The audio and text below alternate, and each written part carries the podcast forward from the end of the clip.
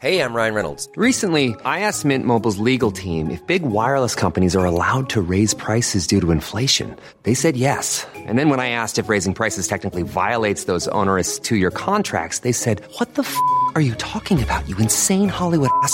F- So to recap, we're cutting the price of Mint Unlimited from $30 a month to just $15 a month. Give it a try at mintmobile.com slash switch. $45 upfront for three months plus taxes and fees. Promo rate for new customers for limited time. Unlimited more than 40 gigabytes per month. Slows. Full terms at mintmobile.com. Como viver em submissão ao Senhor. Comentário de Mari Persona. o capítulo, o capítulo 5 de Efésios, o capítulo 5 de Efésios, ele, ele apresenta três, vamos chamar assim, ferramentas né, para a vida cristã. Tem muitas outras, né, mas três são, são bem importantes aqui, porque nós vimos que em Efésios, até um certo ponto, ele fala do que nós temos ah, em Cristo, né, da nossa posição em Cristo, e depois do capítulo 4 em diante, ele vai falar da nossa, da nossa vida prática, agora em Cristo, né? ou no Senhor, que somos agora, estamos debaixo do senhorio de Cristo. E em Efésios tem três pontos que são importantes para nós até andarmos dessa forma que convém a quem eh, pertence à família de Deus. Um, um desses, uma dessas ferramentas ou características que o crente tem à disposição, está no versículo 2 do capítulo 5, uh, e andai em amor. Isso tem ligação com o versículo 1 também. Uh, Sede, pois, imitadores de Deus como filhos amados, em andai em amor, como também Cristo vos amou e se entregou a si mesmo por nós em oferta e sacrifício a Deus em cheiro suave. Toda a vida prática cristã, ela começa olhando para Cristo, olhando para Deus e olhando para Cristo. O que foi que Deus fez? Deus nos amou de tal maneira ao ponto de dar o seu filho para morrer por nós, pecadores, não por nós bons, né, por pecadores. E Cristo nos amou e se entregou a si mesmo por nós em oferta, sacrifício a Deus em cheiro suave. Então, o amor é a primeira a primeira coisa que nos move agora a andar como cristãos. Sempre devemos perguntar nas nossas ações, em todas as questões que surgem na vida, seja na família, na, na assembleia, uh, isso é amor? Estou agindo como Cristo agiria, uh, no sentido de amar aos meus irmãos, amar aos, aos da minha família, amar os que ainda não conhecem o Evangelho? A segunda coisa é o versículo 13. Ele começa, na verdade, no, no versículo 11, né, para ver o contexto, e não, com, não comuniqueis com as obras, é capítulo 5, versículo 11 de Efésios, e não comuniqueis com as obras, infrutuosas das trevas, mas antes condenai-as, porque o que eles fazem oculto, até dizê-lo é torpe. Mas todas estas coisas se manifestam sendo condenadas pela luz porque a luz tudo manifesta. Essa segunda característica deve estar na vida do cristão, é luz. O Senhor falou que nós somos a luz do mundo. E nós não estamos mais em trevas agora, nós estamos vivemos na luz. Não vivemos mais nas trevas. Porque o incrédulo ele vive nas trevas e ele não quer a luz. O Senhor fala lá em João que ele não se aproxima da luz, porque a luz manifesta as suas obras. Mas quando nós entendemos que os nossos pecados foram sim manifestados, claro, mas eles já foram pagos pelo Senhor, nós não temos mais receio de sair na luz.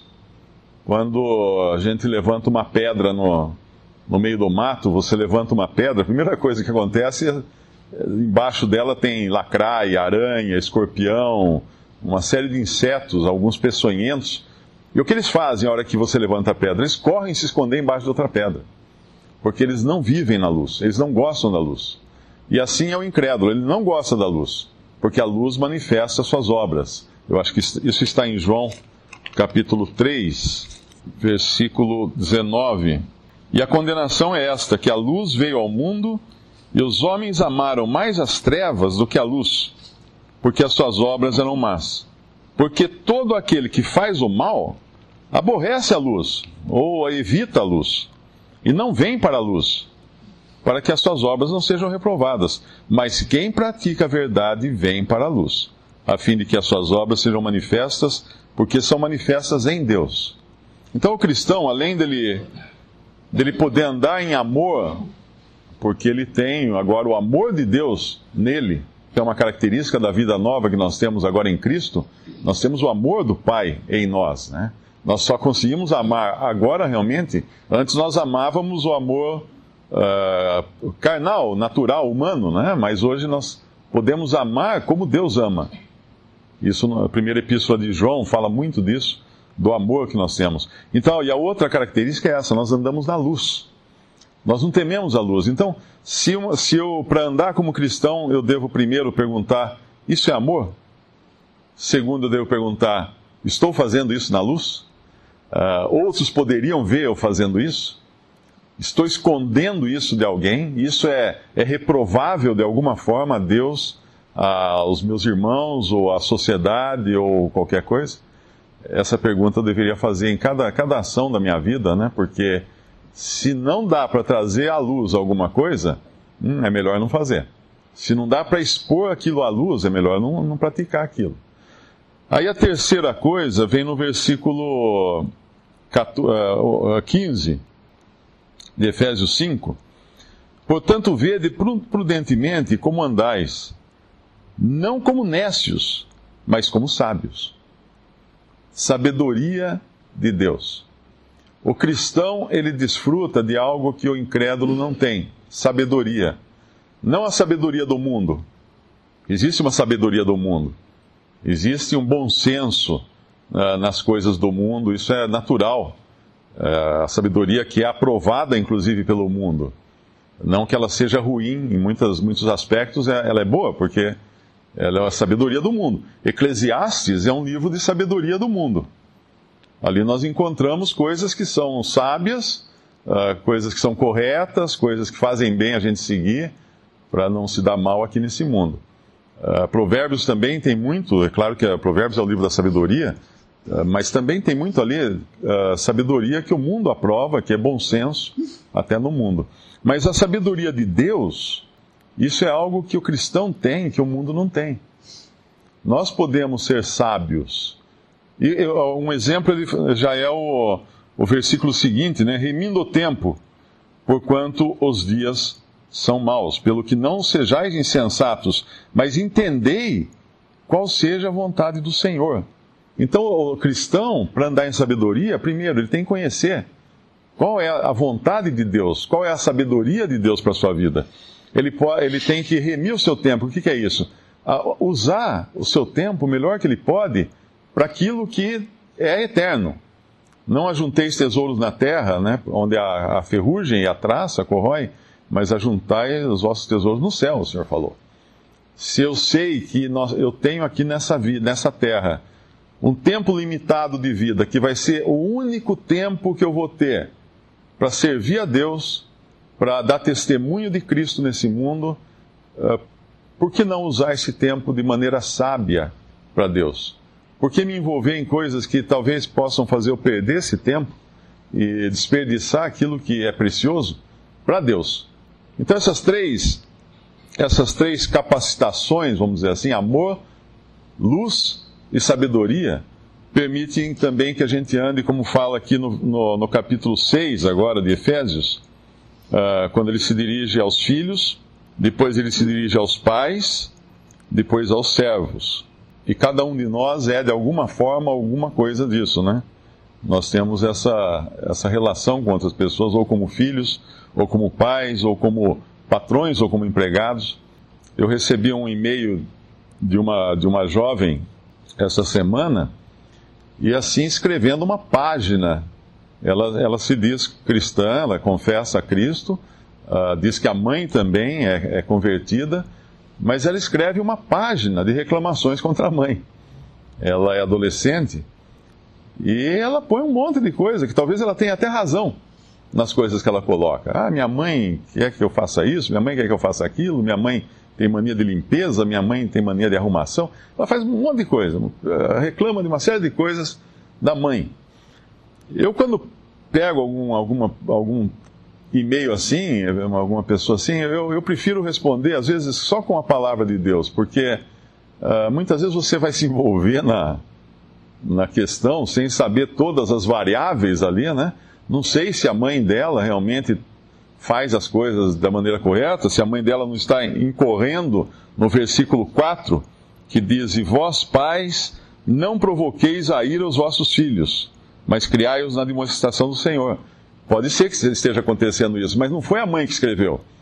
Se a mãe eh, tivesse mandado um e-mail, uh, aí seria conversa com a mãe. Mas como foi a filha, o que, o que eu respondi para a filha? Sede obedientes a vossos pais no Senhor, porque isso é justo. E coloquei mais alguns versículos também que fala da obediência dos filhos. Existem duas coisas na Bíblia que são distintas: obediência e honra.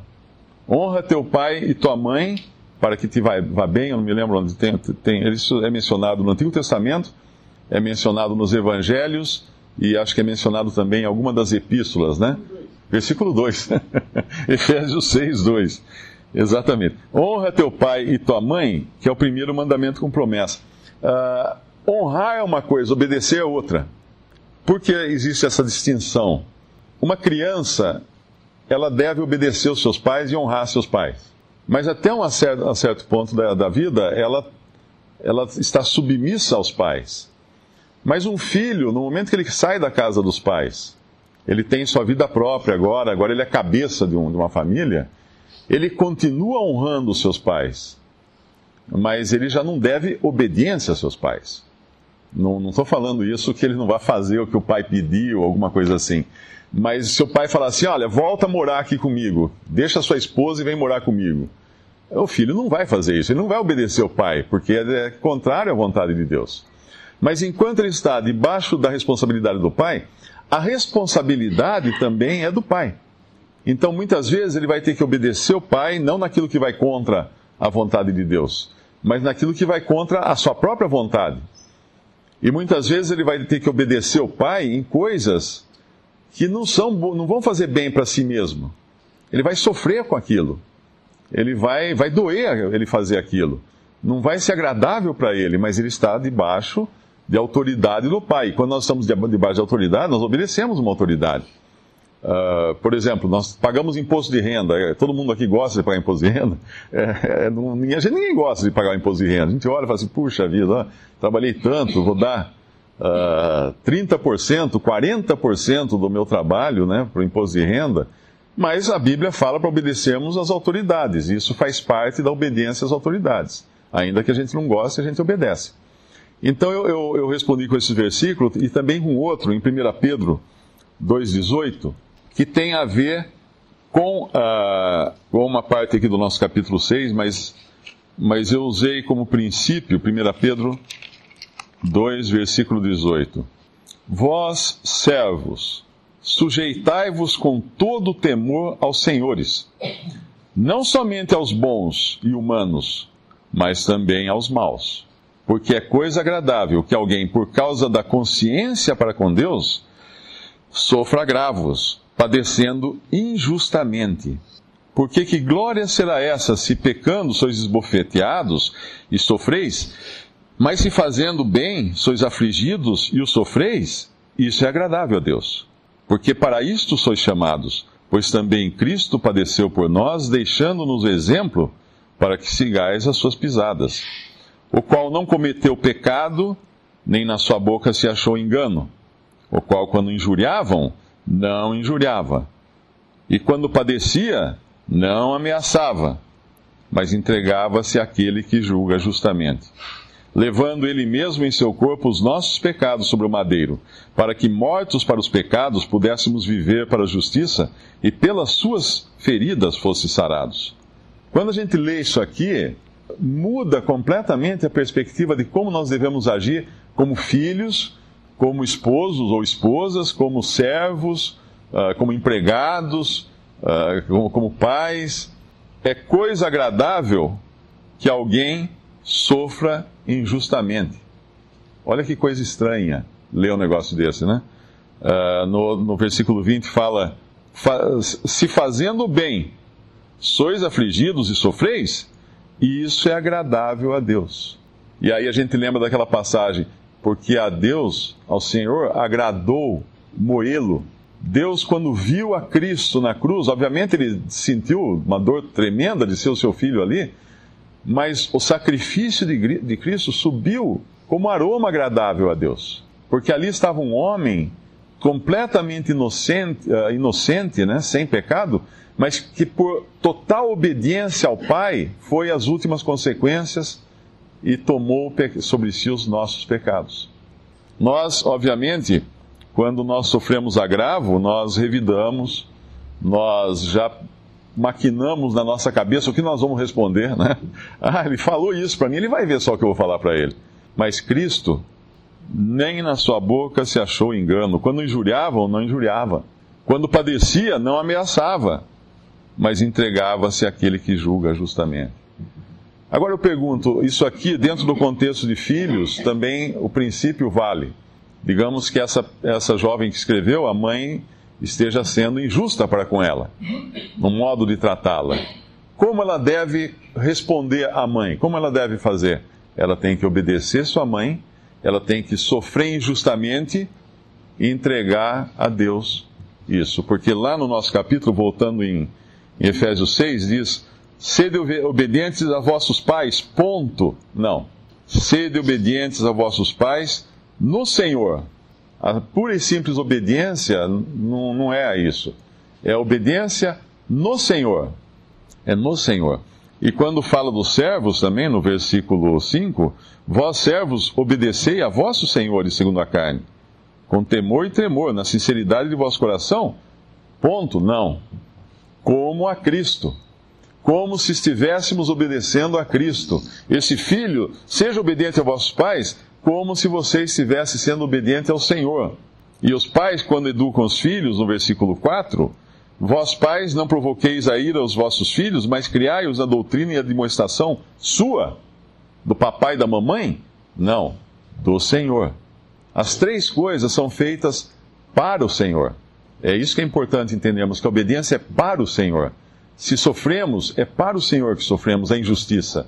Agora eu pergunto, Seria válido, então, um cristão se rebelar contra as autoridades, se rebelar contra os pais, se rebelar contra os patrões, fazer piquete na porta da empresa, ah, fazer greve, ah, protestar contra o salário que ganha? Essa passagem está dizendo que não. É muito claro isso. Ah, mas é injusto? É, pois é, é injusto. Mas é sofrendo injustiça no Senhor, para o Senhor, como Cristo sofreu injustamente. E quando nós chegamos a Cristo, né, a obediência de Cristo, aí a, a coisa toda muda de, perspe de perspectiva.